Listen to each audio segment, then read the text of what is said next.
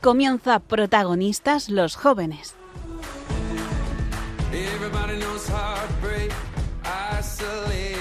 Desde Santiago de Compostela con el padre Javier García Rodríguez.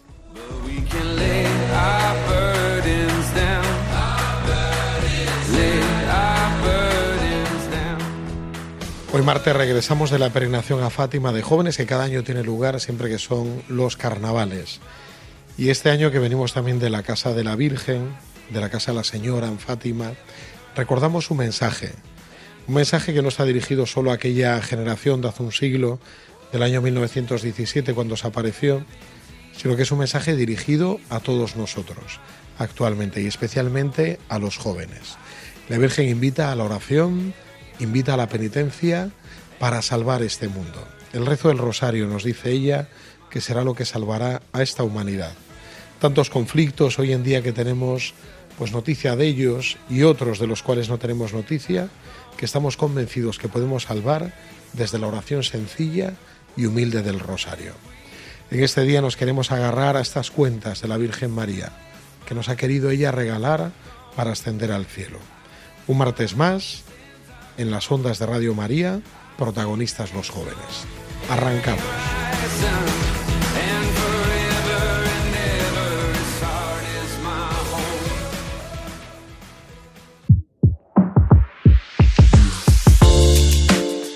Mes de febrero de 2024 y seguimos con nuestro casi consultorio vocacional. Padre Daniel Cuesta, buenas noches. Buenas noches. Gracias por venir un martes más. Estamos aquí expectantes después de lo que hemos escuchado los días anteriores y creo que hoy además nos traes algo bastante fresco, ¿no? Relacionado con lo que estamos viviendo. Efectivamente, casi sin darnos cuenta hemos llegado al mes de febrero, pero vamos a recuperar lo que hemos ido escuchando en este mes de enero en la liturgia, que es verdad que el mes de enero se nos hizo largo, desde el día 1 hasta el final parece que pasaron dos o tres meses, pero por eso vamos a reposarlo y a ver lo que hemos ido viviendo si hemos estado atentos. Dímelo a mí que yo estuve de exámenes todo enero, pero bueno, ya hemos acabado. O sea que no habéis podido estar atentas a los evangelios de estos días. Bueno, sí, porque íbamos a misa, entonces era como un descanso. Era el momento de descanso. Lisa, tú también. Totalmente de acuerdo. Doy fe de que han ido a misa. Verdad, verdad. Qué bueno. Pues nada, arráncate, cuéntanos, ¿qué nos traes? Mira, yo no sé si habéis estado atentos eh, estos domingos de qué iban los evangelios. Hago la pregunta así, eh, de evangelios vocacionales, lecturas vocacionales. ¿O qué os ha llamado la atención? Que luego lo vamos comentando. Sí, pues, o sea, vemos como en el Evangelio, pues Jesús va llamando a diferentes personas como Samuel o los discípulos Ahí estuvimos, tuvimos eh, sí, un evangelio, un, día que fue el encuentro de Jesús con los discípulos, con los discípulos de Juan el Bautista, ahí acompañado por la lectura de, Samuel, que fue también yo creo que es muy, muy clara de ese encuentro con Dios. Y luego el domingo siguiente, de repente, el evangelio nos pone otra vez a Jesús llamando a los discípulos, pero en otro, en otro contexto, ¿no? Entonces uno se queda y dice, bueno, pero ¿cuántas veces llamó Jesús a, esta gente? ¿Y cuánto les hizo, cuando, cuánta falta les hizo para poder responder? Y si seguimos leyendo el Evangelio, tampoco os lo voy a desvelar porque como no hemos llegado a Semana Santa no sabemos el final, si seguimos leyendo, lo que nos vamos a encontrar es que hay un momento en el que Jesús sube al monte y vuelve a llamar a los discípulos por el nombre. ¿no? Son tres momentos distintos, hay más, en los que llama a las mismas personas. Entonces eso ya nos hace ver que si Jesús a las mismas personas les llama varias veces, o así nos lo relatan los evangelistas, a nosotros también tarda, nos llamará varias veces. Mira, hay, hay a veces gente que me ha, me ha, comentado, me ha dicho, no, es que ya me dijo tal sacerdote que si no respondes ahora, ya no. Como que Dios no te va a volver a llamar otra vez, ¿no? Como que tiene que ser todo, ahora ya, venga, vete, hazlo. En eso yo creo que Dios es insistente y persistente, así como ponen en el programa First Dates, insistente y, persistente, pues me parece que Dios, si, si alguien tiene vocación, sigue llamando. La cosa es lo que hacemos nosotros para poner esa sordina vocacional a lo que Dios nos está queriendo decir. ¿Esa sordina vocacional? Sí, podemos hablar de eso en algún momento, sí, sordinas vocacionales que ponemos para evitar esa llamada del... Para no escucharla. Sí. Pero en estos evangelios yo creo que hemos escuchado por lo menos dos, llamadas muy importantes. Una, la de los buscadores, buscadores de Dios, que, bueno, ahí tenemos a, Pedro, a Juan y a Andrés. Están ahí, Pedro, Pedro está Andrés con Juan. y entonces se encuentran a Jesús, ellos van con Juan el Bautista y entonces Juan el Bautista dice ahí el Cordero de Dios y entonces Andrés va a buscar a su hermano a su hermano Pedro y luego aparecen otros otros personajes, pero son gente que en la vida van buscando, van buscando algo más, van buscando alguien más, yo creo, porque si iban junto con Juan el Bautista quiere decir que vamos, no, iban con el pescador de la esquina, sino que iban con Juan el Bautista, que, que, era el que, el que bautizaba, el que predicaba un bautismo de, de conversión. O sea, ahí está llamando Jesús a unas personas que están en el momento de búsqueda. Y yo creo que en nuestra vida también hay esa llamada a gente que está en búsqueda. Pero es que al domingo siguiente nos pone otro evangelio en el que nos encontramos que Jesús entra en su lugar de trabajo. Algunos de estos personajes coinciden, pero están ahí en, la barca, bueno, con los jornaleros, o repasando las redes y demás. Y entonces Jesús parece que sin ser invitado, eh, pues empieza a llamar a estos, a estos señores y dice, venga, se acabó. Pescadores de hombres, dejándolo todos, lo, lo siguieron. Y después se confirma ya esta llamada en la que les llama por su nombre a ser, a ser apóstoles. Y yo creo que en nuestra vida encontramos eso también. Nosotros somos buscadores. Y los que estáis escuchando este programa seguramente también sois buscadores, independientemente del momento de vuestra vida en el que estéis. Pero todos somos buscadores y vamos detrás de Jesús, buscando algo más. La gente se hace muchas preguntas. No siempre quiere responder, pero la gente se hace preguntas y busca. Y en medio de esas preguntas es normal que Dios se haga paso, se abra paso. Y es normal que aparezca la pregunta vocacional. Porque si me hago preguntas por el sentido de, mi vida, lo lógico es que me pregunte qué hago yo aquí. Y si soy creyente, pienso, bueno, pues si Dios me ha creado, algo tendrá que decir Dios, ¿no? Para que a veces eso decimos, bueno, pues ya está, se acabó el, ser buscador, o sea, fin de semana estoy con Juan el Bautista, muy bien, pero el lunes toca ir de pesca, que esto es lo importante. Hay que trabajar. Y, es una, o sea, hay mucha gente que dice, bueno, yo mm, voy a callar la llamada vocacional porque yo lo que quiero es ser catequista o ayudar en estos retiros o ayudar no sé qué, pero yo el lunes tengo clase y de, una asignatura que además tengo que ir porque si no, no apruebo y, y entonces ya dejo la llamada vocacional. Pues mira, el lunes Dios también se va a hacer presente si es que tienes vocación y sobre todo si eres capaz de oír en medio de tus clases. ¿Y cómo bautizarías a ese segundo grupo? El primer grupo serían los buscadores, ¿Y segundo grupo cómo los podemos llamar? Pues podemos decir los encontrados. Los encontrados. Porque ya, ya hablamos de eso un día, ¿no? A veces es el jueguecito vocacional en el que yo controlo, controlo todo, ¿no? Y dijo, le digo a Dios, digo, bueno, pues mira, yo te quiero seguir, yo te busco, yo no sé qué, pero mm, mi momento. Deja mi vida. Déjame mi vida, no entres aquí y tal. Y de repente Dios se cuela en tu vida no te he llamado. Bueno, como que no me has llamado, si has estado buscándome durante un tiempo. Ya, pero es que eso era el sábado, el domingo y el miércoles por la tarde. Pero el resto de los días son para mí, ¿no? Y puede que Dios se cuele en el ámbito más insospechado. Yo me acuerdo de, de, una monja de mi colegio, que se llamaba Luna, que nos contaba que ella, su vocación le vino en aquellos años en una fiesta bailando charleston. Así nos lo contaba, ¿no? Dice que le vino la pregunta vocacional por en ese momento, ¿no? Bueno, pues podría ser así. O sea, que alguno... 1968. que alguno piensa, dice, no, porque voy a callar la vocación eh, que, que estoy sintiendo yéndome de fiesta hasta las, vamos, hasta las últimas consecuencias, pues oye, Dios mm, también se puede hacer presente ahí, ¿eh? O sea que, además, yo diría que con relativa facilidad. Pero no, no intentemos acallarlo porque Dios, si hemos ido buscándole y hemos ido detrás de él, Dios pues va a venir después y va a entrar y no le digas, oye, ¿qué haces aquí? Porque te va a decir, si me has estado buscando. Yo no sabría dónde situarme, si buscador o encontrado. ¿Vosotras dónde os situaríais? Uf, es una pregunta un poco difícil, creo. Yo no sabría responder tampoco. No sé, Carmen, si tú sabes. No sé, yo tampoco. Pero bueno, yo creo que los oyentes sí que se plantean más, ¿no? Sí. Porque quizás buscadoras, no sé. Sí, puede ser que a veces que buscamos más a Dios o que nos dejamos encontrar por Él, pues una experiencia fuerte de, su gracia, de la acción. ¿Qué aconsejarías? Pues yo me imagino también que tanto los buscadores como aquellos que, que se dejan encontrar, los encontrados, alguna actitud interior que deben promover o alguna cosa que deben cuidar especialmente para, para evitar esa sordina que llamabas antes? Yo diría que estar totalmente abiertos a lo que Jesús quiera decir a nuestra vida. Tanto cuando estamos buscando como cuando Jesús nos encuentra y de alguna manera nos fastidia el, negocio de la pesca que teníamos montado. Estar abiertos, porque es que es una paradoja, porque el deseo grande de nuestro corazón es el de encontrar a Dios. Pero luego resulta que cuando Dios nos encuentra, cerramos ahí un poco porque dice, esto, esto me desbarata todos los planes. Yo creo que hay que, en una llamada vocacional, sea a lo que sea, hay que buscar la coherencia la coherencia total. Porque si uno es padre de familia, el otro día yo hablaba con unos amigos que son padres de familia y tal, y decían esto también, ¿no? De otra manera, que hay que ser coherente. Porque hay momentos en el que dicen, no, yo es que tengo mm, ganas de descansar, de ser padre de familia, ¿sabes? Hombre, no quiere decir que no dejes a tus hijos con un primo o, con quien sea un rato y, y, se acabó, ¿no? Pero que hay como actitudes que dices yo, es que mm, ya está, o sea, tiraría a mis hijos por la ventana. Bueno, sí, metafóricamente, pero, pero dices, no, no, yo soy padre de familia, entonces tengo que, mi vocación es esta y tengo que vivir de una manera coherente y encontrar, ahora ya en serio, encontrar a Dios ahí, en, que Dios me está, me está buscando ahí y, me va a salir al encuentro ahí. Pues si yo mm, quiero buscar a Dios y voy viendo que Dios me, me está llamando,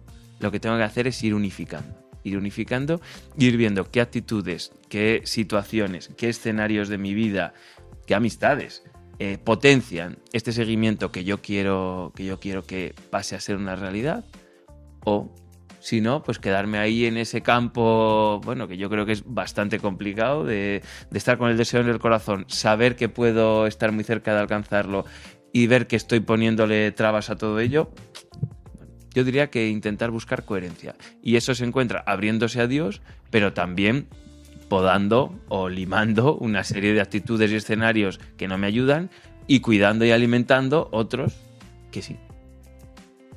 Muy bien, pues esa apertura a Dios, esa coherencia.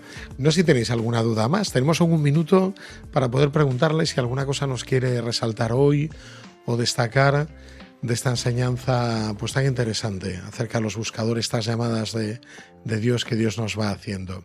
No sé también saludar, porque en el programa anterior saludábamos a una religiosa de tu colegio. No es la misma, ¿no? No, no es la misma. Caramba, o sea que... También son de Segovia, porque de Segovia somos gente buena, que abundamos, pero... o sea que te han marcado mucho ese tipo de, de, colegios. A mí, el colegio, a mí el colegio me marcó mucho, sí, sí. Lo que pasa es que uno se da cuenta después, pero, pero a mí el colegio me marcó mucho. Podemos decirlo en antena, ¿eran religiosas de...? Sí, hijas de Jesús, jesuitinas. Hijas de Jesús, jesuitinas. Mm y tú jesuita. Claro. Bueno, hay una vinculación ahí muy fuerte. bueno, pues te damos las gracias un martes más por acompañarnos y... Gracias a vosotros. Y llevar adelante pues esta, esta sección tan chula que cada semana va ganando adeptos. No me líes, que no tengo vocación. Buenas noches, Dani, y muchas gracias. Buenas noches.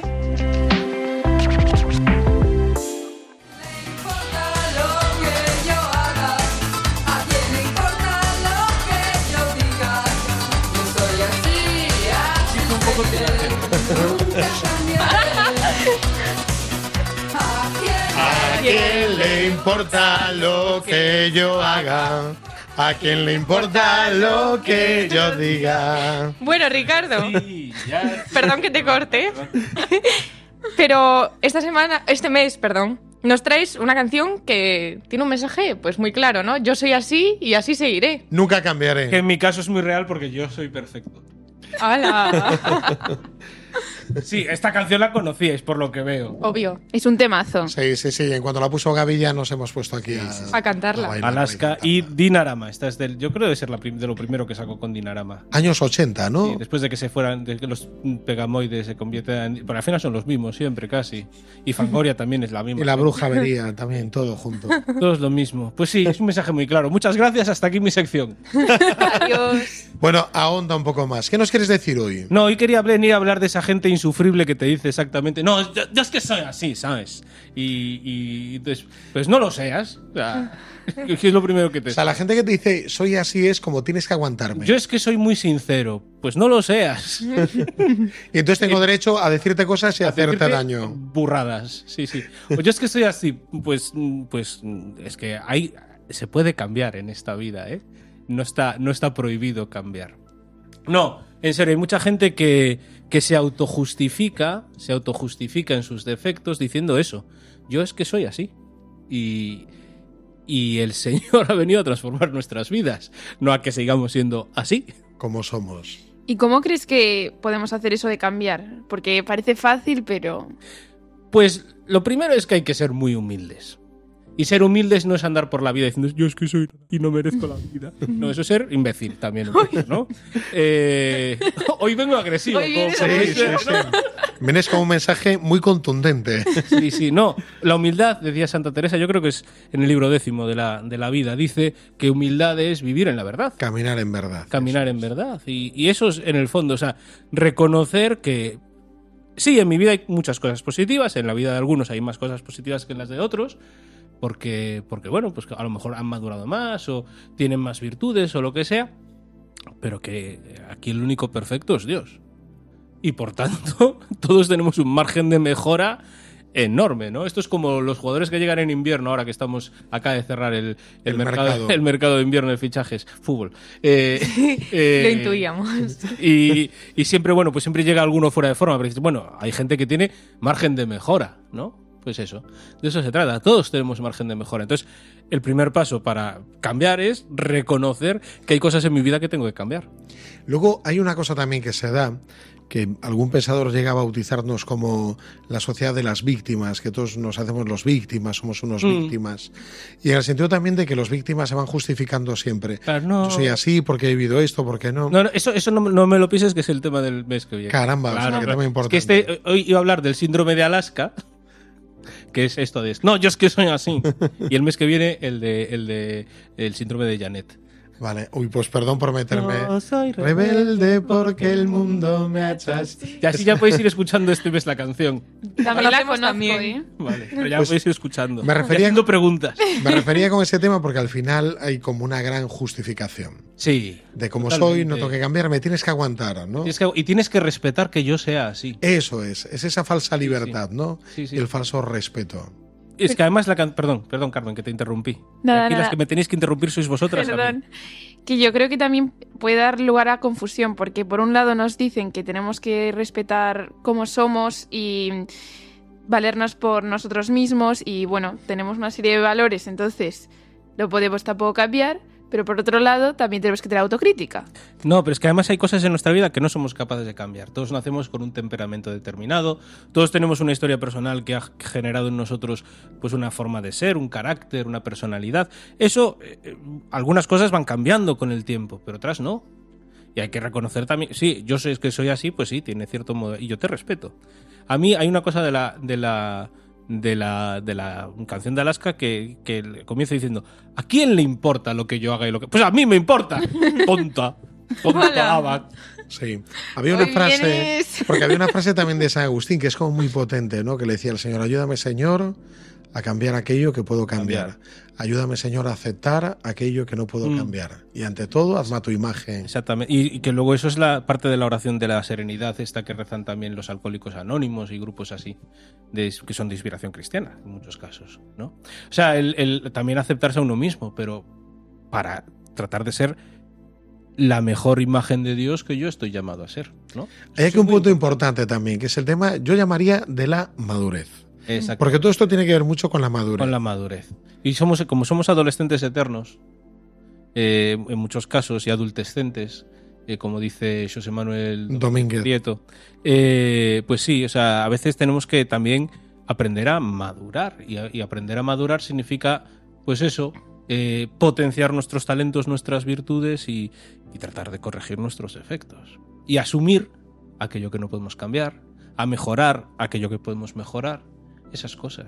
Aceptarme como soy, pero también reconocer que, que como soy no es la mejor imagen de mí mismo que puedo llegar a ser. Que esto suena como muy de autoayuda lo que acabo de decir, pero, pero es, es un poco así. Yo también creo que en el momento de madurar, pues también hay que saber, pues dejarse aconsejar, ¿no? Sí, por eso decía que lo de, lo de a quién le importa. lo que, lo que- pues a mí me importa, porque me importas tú. O sea, no me, importa, no me importa exactamente lo que dices o lo que haces, que, que en la medida que me afecte, pues me importará más o menos. Pero me importa porque me importas tú. Por eso yo creo que es muy importante dejarse aconsejar, no por todo el mundo, porque a lo mejor no todo el mundo tiene la misma validez, pero por lo menos estar atento a lo que me dicen las personas que yo sé que me quieren y a las que yo quiero y a las que yo les importo, ¿no? Porque a lo mejor el señor este que me acaba de cruzar con él por la calle, pues no tiene ni idea de cómo es mi vida y le importa un Nada. pimiento, ¿no? Pero si una persona que me quiere, que yo sé que me quiere, yo qué sé, mis padres, aunque claro, ahora siempre hay que andar con matices porque cada situación es cada situación, mis amigos, eh, mi director espiritual, que tiene mi mejor interés en su corazón, si me dice algo, bueno, pues será porque cree que me puede servir de ayuda. Que luego no todo el mundo tiene el don del consejo, ¿eh? No todo el mundo da buenos consejos y hay veces que, bueno, que unas personas que nos quieren mucho nos hacen consejos que no son nada útiles y que incluso nos pueden hacer daño. Pero si no estamos ni siquiera abiertos a atender a lo que me dicen las personas que me quieren, entonces a lo mejor no estamos yendo por el buen camino, porque solos no llegamos a ningún lado. Qué importante es esto también de saber confrontarse, ¿no? Mm. Y yo creo que hace falta, por un lado, lo que decías tú, mucha humildad y luego también mucha honestidad. Mucha ¿no? honestidad. Y al final ser conscientes de que no somos nadie es perfecto y esa imagen es solo la de Dios, ¿no? Y que todos tenemos también margen de, de mejora y de cambio. Mm. Y al final, si somos no la mejor versión, como dice el mundo, ¿no? Si cada vez nos parecemos más a Jesús, A lo que Dios ha pensado eso para mí. También tendremos, de alguna manera, también ayudaremos más a los demás, les haremos una vida más agradable Claro. y lo nuestro no será un suplicio para otros. Exactamente. O sea, este, esta renuncia a cambiar, al ser así porque sí, porque es que yo soy así, en el fondo es soberbia. Y miedo. Y miedo, eso es. Y miedo. Y justificación, y seguridad. Sí, sí, totalmente, totalmente. También es cierto que eh, a la hora de ir pidiendo consejo, tampoco hace falta irle pidiendo consejo a todo el mundo. No, yo le temo mucho, Javi, seguro que también, a la gente que me dice que tiene, que habla con tres curas distintos, o con cuatro, o con 27, y tiene 80 directores espirituales. Pero vamos a ver, chaval, chavala. Al final. Y va buscando que le digan aquello que que espera oír. estás, que estás esperando oír, ¿no? Pero, pero sí que, o sea, saber con quién eh, ponemos en juego nuestra vida y saber atender a las personas que sabemos que nos quieren, básicamente. Qué bueno. ¿Cómo lo veis? ¿Tenéis alguna pregunta más para nuestro invitado de hoy? Pues la verdad a mí me parece muy interesante este tema y con respecto a lo que decías de que a nadie le importa, o sea, lo de a quién le importa lo que yo haga, A mí, me importa. Me importa mucho. Imbécil. al final el primero que le importa es a Dios.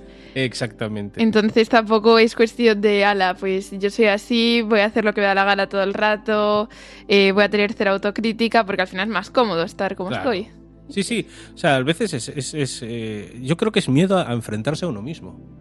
No, o sea, más que, más que otra cosa. Miedo a enfrentarse a uno mismo.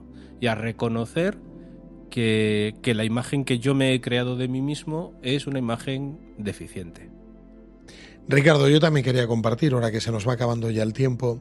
Tú eres el decano de nuestros colaboradores. Soy el decano, Estás desde el principio en, en este programa, Sí. protagonistas los jóvenes. afirmativo. De Radio ¿Me estás María. asustando, Javier? Y quiero compartir hoy una buena noticia con nuestros oyentes, ¿no? Sí. Que ya podemos considerarte Doctor en teología. doctor en teología. Un aplauso para. Has defendido ya tu tesis doctoral, ¿no? La semana pasada. Hace Muy hoy, cua- eh, hoy es 12, el 8, cuatro días. Di solamente el tema, es doctor en teología, Teología bíblica, ha estudiado Sagrada Escritura en Roma. Estudié la presentación de Pablo como modelo de presbítero, de pastor, mejor dicho, porque si digamos presbítero pensamos en ti y en mí. Sí. De pastor, de ministro de la comunidad en el libro de los Hechos. En Y- la segunda parte del libro de los Hechos. Impresionante, prueba superada, un trabajo de muchos años. Sí, bueno, cinco me llevó. O sea que ahora podemos decir que tenemos un doctor Ahora, entre no, nuestros ahora- colaboradores. ahora no, a partir de ahora. a partir de ahora. Cada vez que os refiráis a mí, señor doctor, Herr Doctor. excepto si cuando sea hay algún doctor en la sala, entonces no me pregunte. Muy bien, pues Ricardo, muchísimas gracias. Gracias también por sacar tiempo en medio de tus tareas académicas, pastorales, Nada, hombre. investigadoras. Protagonistas los jóvenes se lo merece eso y un poco más. Pues te lo agradecemos. Gracias. Perdón, antes de despedirnos pido perdón a la audiencia de Radio María por el lenguaje que he utilizado hoy. Es que venía, como, venía ya, como ya ha defendido la tesis, ya está Venía tranquilo y está, Sí, y está ya liberado, efectivamente. Pues un martes más. Ricardo Sanjurjo, Venga, muchas gracias. Un saludo a todos. y muy buenas noches.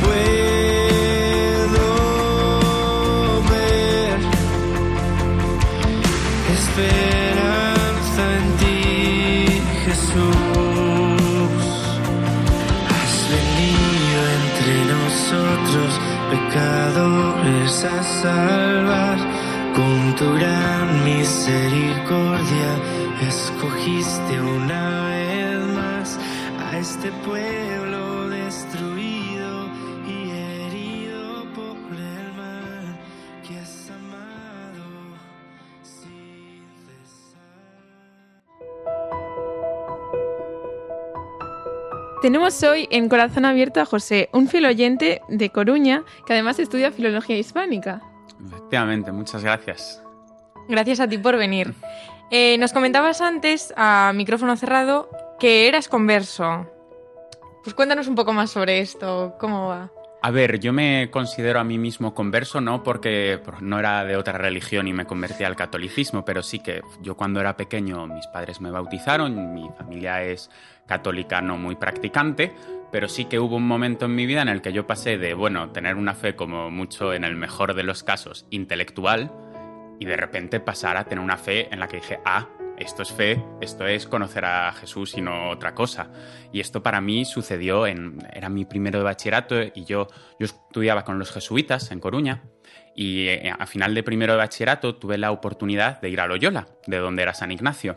Y allí, bueno, pues organizaron un retiro para, para jóvenes de colegios de todo el norte de España y ahí yo... Eh, no soy un gran partidario de los cambios radicales porque, bueno, yo soy una persona muy tranquila y creo que sobre todo en la vida de fe, pues las cosas hay que madurarlas poco a poco, pero yo mm, soy consciente de que ahí dije, ah, esto es rezar, no es lo que venía haciendo hasta ahora, esto es creer. ¿Y qué fue lo que pasó en ese retiro para que provocara ese cambio tan fuerte en ti? Pues justo estaba comentando esto ayer, ¿no? Eh, fue que me callé. A mí me gusta mucho hablar, a mí eh, soy una persona a la que le encanta la música, que le encanta, bueno, le encanta hacer de todo. Pero de repente, eh, con 16 años, te dan una mañana de silencio y eso es una revolución, porque claro, de repente en ese entorno, que si, claro, además con San Ignacio por todas partes, en la capilla de la conversión de San Ignacio. Entonces que eso era todo una, un ambiente que a mí lo que me hizo darme cuenta fue, no darme cuenta, pero simplemente me dio la oportunidad de empezar a mantener una relación con Dios y no simplemente creer que existía porque era la razón más, la opción más lógica. Y bueno, o sea, a partir de aquel día una relación personal con Dios. Sí, al final nuestra fe es eso, es una relación personal. Hay, hay otras opciones, otras fes más a medida, que no son una relación personal, pero bueno, eso yo por lo menos sería incapaz de mantenerlo y es un, algo más estéril, en mi opinión. Y nos dices que San Ignacio pues fue un poco una constante así en tu momento de conversión. Y ya durante tu vida de fe también seguía ahí apoyándote o a ver, sin duda, porque además San Ignacio no solo que en ese momento yo no me sentía, iba a decir me siento muy identificado con él, queda un poco demasiado, ¿no? Pero bueno, al final eh, santos hay en todas partes. Y, pero sí que bueno, el momento San Ignacio tuvo la conversión pues porque le dio un cañonazo en la pierna, entonces que se tuvo que parar y hacer silencio y bueno, yo en ese momento me sentía muy cercano, ¿no? Pero al mismo tiempo después es uno de los grandes maestros de fe que tenemos en la iglesia. Entonces que toda la espiritualidad ignaciana, gracias a que estudiaba con los jesuitas cuando estaba en el colegio y ahora que me vine a Santiago, pues sigo con los grupos de, de jóvenes de los jesuitas, la espiritualidad ignaciana para mí es una herramienta una qué, palabra tan fea, herramienta, ¿no? Pero es un, ambiente, un contexto, una oportunidad para crecer en la fe que a mí me ha, ofrecido tantísimo. Y nos comentabas ahora que pues, este retiro supuso un cambio en tu vida.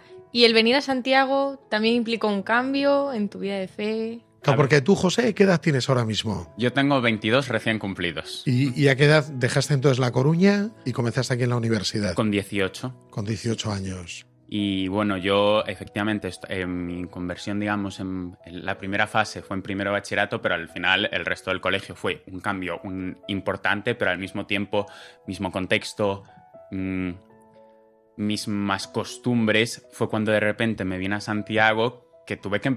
A ver, Coruña de Santiago. Para los gallegos es muy evidente que está cerca, pero si algún oyente de Madrid nos está escuchando, tardáis más en llegar al, al trabajo que yo lo que tardo en venir desde mi casa de Coruña hasta mi casa la universidad, Sí. Pero bueno, igualmente. cambias de contexto, cambias de ambiente. Claro, y es un cambio vital. Claro, es un cambio vital. Y aquí, pues, sí que fue tomar decisiones más conscientes.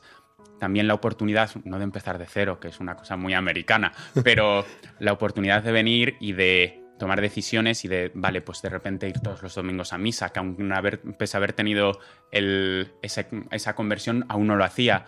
Eh, el vivir en una comunidad, porque la fe sin comunidad no se entiende, que yo en Coruña no lo tenía. Bueno, todas estas oportunidades que me fue dando a mi Santiago, pues fueron un cambio radical en la forma de vivir la fe. Qué bueno. ¿Y ahora qué perspectiva tienes? Estás ya terminando, me imagino. Sí. Estás en cuarto de carrera. cuarto de Estás un poco triste porque termina ya la universidad. Triste, bueno, eh, la Universidad de Santiago Compostela tiene sus luces y sus sombras. y tanto. Aquí estamos varios estudiantes.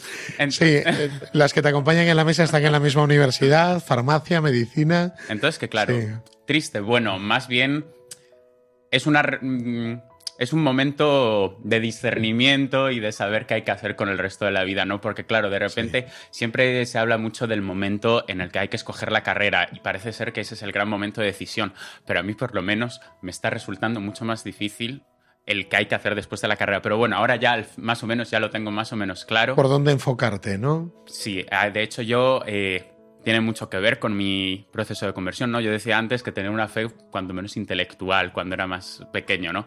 Pero ahora, sin embargo, teniendo una fe más personal, sí que pues al final estoy orientando mi vida profesional, mi vida académica, que es una vida al final intelectual, hacia esto, porque yo lo que querría hacer es dedicarme a la investigación de religión y literatura. Caramba. Entonces, que bueno, pues a ver si lo conseguimos pero por el momento es difícil, pero bueno, si es, si es de Dios. Mm, pero sería fenomenal. Hay una cosa que me gusta mucho que antes comentaste, que fue el, paso que diste desde La Coruña, para que dijiste un elemento que es muy, yo creo que muy importante, que era el no vivir la fe solos. Pero dijiste, aquí encontró una comunidad, que eso es algo es algo muy importante. ¿Qué te está aportando el vivir? Ahora participas de los grupos magis, dentro de los jesuitas. ¿Qué te aporta eso? Pues yo diría que son eh, dos cosas principalmente. El primero es eh, no estar solo, que es parece que es un, pleonasmo decir que comunidad es no estar solo. Pleonasmo una palabra muy culta, pero... perdón, eh, de formación profesional, pleonasmo que significa lo mismo, es decir, nieve blanca.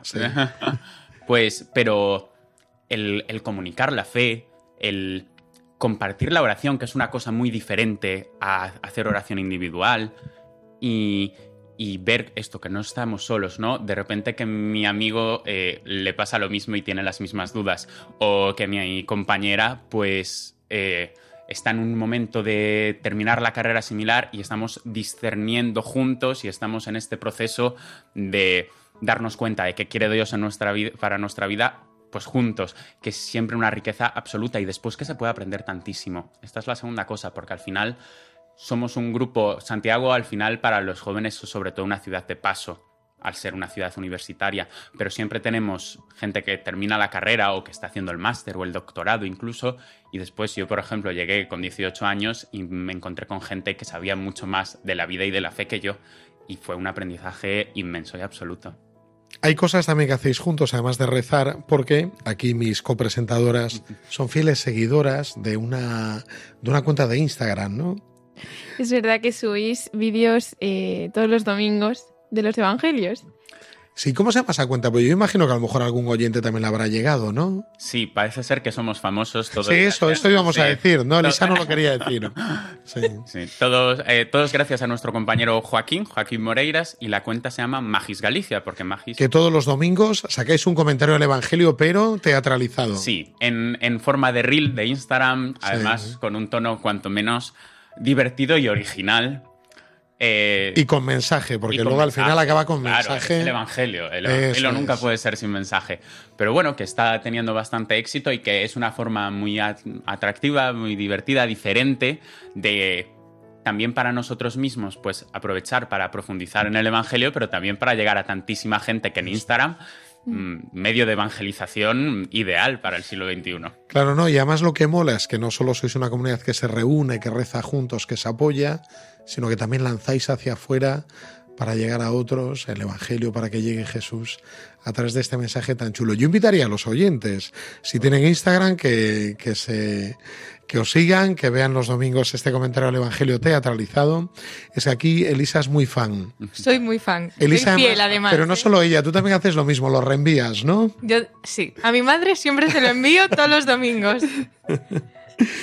Bueno, José, no sé si tenemos alguna pregunta más. Si le queréis, aprovechando que él está hoy aquí, un filólogo. Así para terminar, eh, pues, ¿crees que tú, yo de 17 años, se sorprendería de cómo eres ahora, yendo pues, a estos grupos, teniendo una fe más personal? Yo creo que sí, yo creo que sí. A lo mejor hasta le daría un poco de vergüenza a mí, yo de 10 Bueno, porque los adolescentes, son muy vergonzosos. Sí, sí, los adolescentes son como son. Ahora además soy catequista de confirmación, entonces que estoy acompañando a alumnos de mi colegio en el mismo proceso que hice yo y me doy cuenta de que son un amor de niños todos, pero me doy cuenta de que son 16 y 17 años. Sí. Qué bueno. Bueno, pues agradecemos tu sinceridad y agradecemos que hoy estés con nosotros aquí en los micrófonos de Radio María. Y lo dicho, para todos los oyentes, los que queráis seguir esta cuenta, ver el Evangelio teatralizado cada domingo, Magis Galicia. Magis Galicia. Entonces, que ya saben, disfruten. Pues muchas gracias y buenas noches. Muchas gracias. One, two,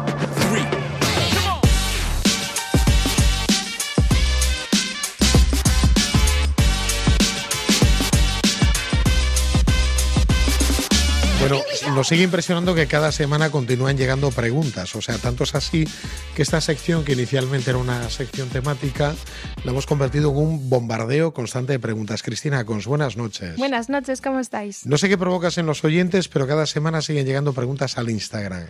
¿eh? Y preguntas por privado, de gente que está deseosa de saber y conocer más de estos temas de sexo, amor, afectividad. Bueno, hemos seleccionado unas cuantas, no sé si te gustarán o no, vale. pero eh, hoy vienen un poco fuertes. ¿eh? ¿Estás preparada? Sí, genial. Bueno, Carmen, arranca entonces, que esto vamos adelante. Empezamos fuerte. Vale. La primera pregunta es, ¿cómo acepta la Iglesia las uniones homosexuales? Vale. Es una pregunta, porque hace poco no sé qué pasó ahí. Yo no me enteré de nada, pero sé qué pasó. Salió un documento, Fiducia Supplicans, que publicó la Congregación para la Doctrina de la Fe. Vale pues, pues algo pasó. Pero yo me acuerdo que en las homilías hablaba de esto. Em, mira, la iglesia, la homosexualidad, o sea, bueno, primero sí que pienso que es interesante no etiquetar tanto a las personas, ¿no? Porque es verdad que a veces tenemos mucha tendencia a etiquetar y, y entonces como, no, pues este es homosexual, este es bisexual, este es tal, no, esas son personas, ¿no? Entonces sí que es verdad que nuestros gustos no definen quiénes somos, entonces en ese sentido sí que, bueno, pues primero no etiquetaría. Entonces, em, después, em, hay personas que sienten atracción hacia su mismo sexo, ¿no? Y esto es una realidad, pues por mm, muchas razones o diversas razones, pues esto puede llegar a suceder en una persona. Y desde luego la Iglesia eh, no condena a la persona así en sentir la atracción en sí mismo. O sea, esto, pues, puedes sentir una atracción hacia algo o, el deseo de hacer algo y no por eso eh, es pecado, no es pecado, bueno, todo esto, ¿no?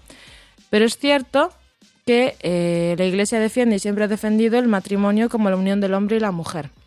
Y esto tiene una raíz y un fundamento antropológico, porque eh, hay personas que piensan que es culturalmente, ¿no? Por los años, ¿no? Pues antes, o sea, es como, como es antigua la iglesia o el cristianismo, eh, piensa que el matrimonio... ideas antiguas. Claro. Pero sin embargo, cuando el cristianismo nació había homosexual, o sea, había práctica homosexual y mucha, en el Imperio Romano, tal. Em, fue de hecho precisamente el cristianismo los que se extendió esa idea ¿no? del matrimonio como, bueno, muchas cosas. O sea, la Iglesia transmitió una radicalidad en la visión del matrimonio brutal. ¿no? Cuando Pablo dice, eh, maridos, amad a vuestras mujeres como Cristo amó a la Iglesia y se entregó dando su vida por ella. Joder, menuda visión para aquel momento, ¿sabes? De decirle a un hombre eso. La visión del matrimonio de esa eh, unión entre dos personas, ese hombre, esa mujer, que se aman radicalmente y que tienen que ser eh, una manifestación y, una visión de la Trinidad. O sea, pues esta visión tan radical y tan bonita, eh, pues, pues la extiende el cristianismo y la defiende. Y eh, no ha cambiado la visión que ha tenido ni va a cambiar. Que es verdad que hay personas que dicen, bueno, quizá con el tiempo no. La verdad es que no va a cambiar porque esa es la visión que hay desde, bueno, desde el, desde el principio ¿no? del cristianismo Em, y, que es incluso defendido por Jesús. Jesús dice, el versículo más repetido en toda la Biblia, ¿no? De, dejará el hombre a su padre y a su madre y se unirá a su mujer y serán los dos una sola carne. Después Jesús eh, siempre habla del matrimonio como hombre y mujer, nunca planteó otra posibilidad. Em, y, lo cierto es que podía haberlo hecho, o sea, si hubiese querido, pero no lo planteó, pues porque antropológicamente es así. ¿Y por qué? Bueno, porque al final eh, hay muchas razones, o sea, no es un tema de es que no puedan tener hijos, no, porque dos personas que sean estériles, hombre y mujer, y sean conscientes de su esterilidad, se pueden casar, aunque piensen que, y lo más probable es que no puedan tener hijos. Entonces no se trata de, que puedan tener hijos biológicamente o no, se trata de que antropológicamente el hombre y la mujer son diferentes, eh, hechos a imagen y semejanza de Dios, ich e como dicen en, en, el hebreo antiguo, eh, entonces, y, y, que esa unión de ellos, esa, esa diferencia sexual, eh, que es complementaria, es la visión y la imagen más perfecta de Dios que hay, incluso en la, en la unión sexual. Entonces, por esta razón, el matrimonio es, hombre y mujer, ¿no? Y eso siempre ha sido así. Otra cosa es que, eh, bueno, pues hay personas que sienten atracción por, por, por, su mismo sexo. Bueno, pues ya está, ¿no? Y esto es una realidad que está ahí, que hay que acompañarla, que cada vez está más presente y que, y que creo que hay que tratar con, con mucha delicadeza, con mucho cariño, bueno, y sin saber muy bien, porque yo creo que aquí nadie sabe bien qué hay que hacer en muchos aspectos y a veces nos enfrentamos a decisiones complejas.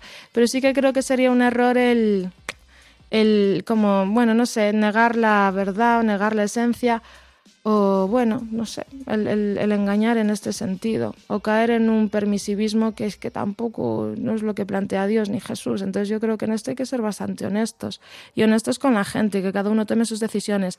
También te digo, o sea, al final nosotros anunciamos a Jesús y esto es lo imprescindible en la evangelización, pues hablar de Jesús. Entonces, y después ya cada uno que viva su propio proceso vital.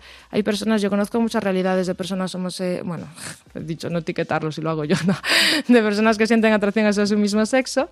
Eh, y que son cristianas y que deciden, pues mira, hay algunos que deciden Em, sintiendo esa atracción, eh, pues quieren tener relaciones con, sexuales con personas de su mismo sexo y no quieren renunciar a eso y simplemente pues siguen yendo a la iglesia, eh, hacen lo que sea, pero no comulgan, es la diferencia, ¿no? Entonces, pues esto es una opción y hay gente que hace esto.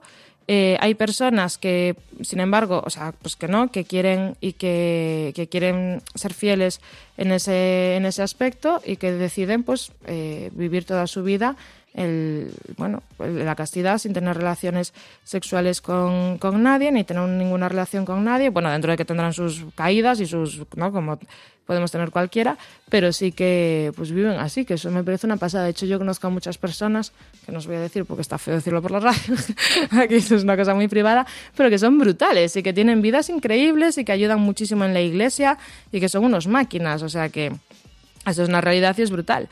Y, y cierto es que también conozco eh, personas que, bueno, esto por ejemplo conozco una chica que es protestante, ella y era china y, maravillosa, ¿no? Y, ella era china, eh, transexual y homosexual, decía ella, y entonces me contó que se convirtió al cristianismo y oró y, pidió, bueno, pues que quería eh, pues cambiar de vida y tal. Y es verdad que ella dice, por ejemplo, que dejó de experimentar la atracción hacia su mismo sexo y que se empezó a identificar con el sexo que, bueno, que pertenecía, que es ser mujer, ¿no? Y, pues esto es otra opción. Incluso hay, bueno, hay, hay personas que inician procesos a veces cuando saben dónde está la raíz de desorientación, pues que hasta inician procesos porque dicen, oye, pues yo veo que en la raíz está esta herida o este suceso. Bueno, pues empiezan procesos de sanación de heridas para para, bueno, trabajar todo ese tema, yo qué sé. Pues esto es una realidad en la iglesia. Y nada, no sé si más o menos lo he explicado. Sí, muchas gracias, Chris. Y te nos preguntan también, pues, trucos para llegar virgen al matrimonio. ¡Wow! una fórmula, una receta. Trucos, trucos. Duchas de agua fría y deporte. Te dije que hoy las puntas serían agárrate, ¿eh? No, no. Hoy eh, los oyentes han puesto preguntas sin miedo. Mira, trucos, sí, no, fuera bromas, el deporte está muy bien, evita verte, o sea, eh, exponerte a circunstancias o exponerte a vídeos, películas, series, tal, todo esto que te pueda estar excitando sexualmente, eh, pues porque no es inteligente.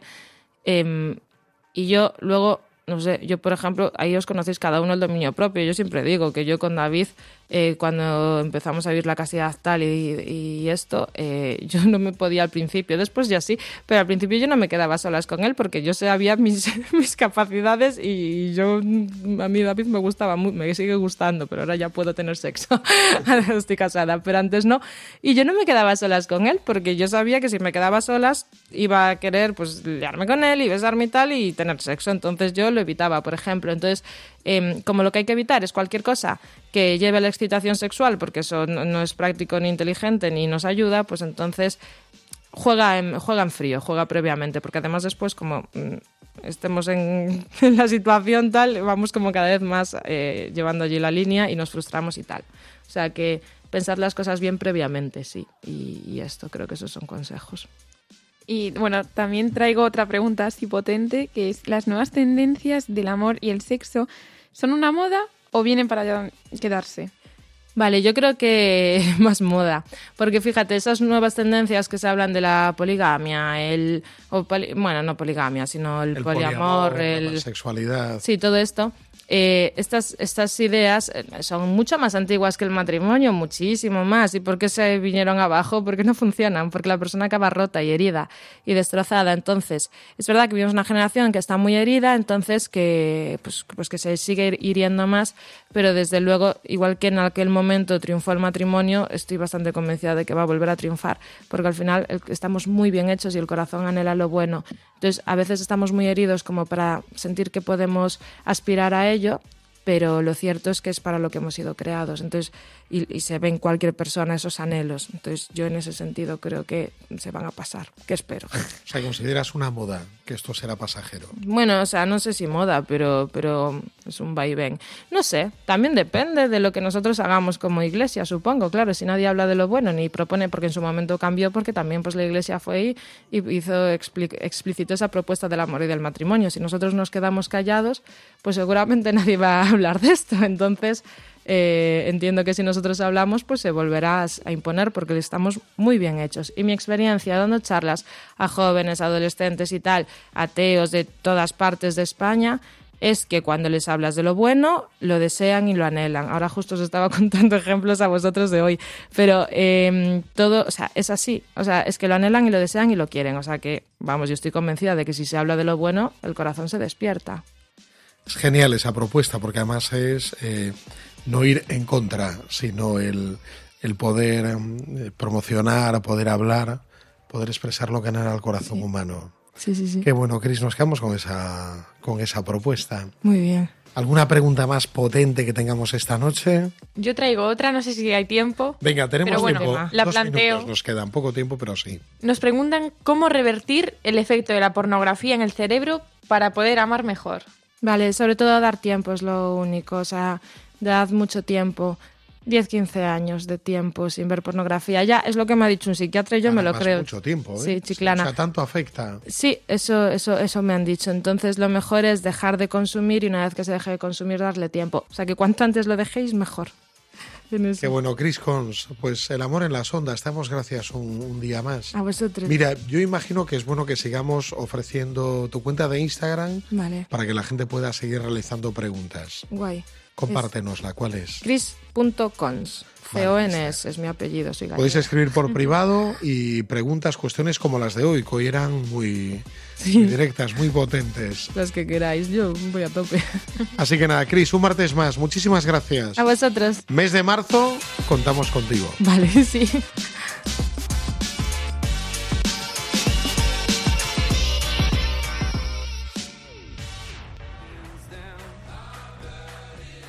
Pues querido oyente, a, a esta hora ya tengo una mala noticia y una buena noticia. La mala noticia es que nuestro programa está terminando. Qué pena. Mm, pero la buena noticia es que nos podéis seguir escuchando, podéis escucharlo de nuevo o escribirnos.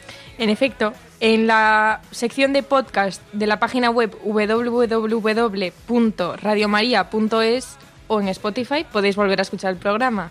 Y si nos queréis escribir, lo podéis hacer en el correo protagonistasLosJóvenes1 arroba radiomaria.es. Os invitamos a seguir en las ondas de Radio María y un martes más nos despedimos. Muy Buenas buenas, noches. noches. Así concluye Protagonistas los jóvenes. Hoy desde Santiago de Compostela con el padre Javier García Rodríguez.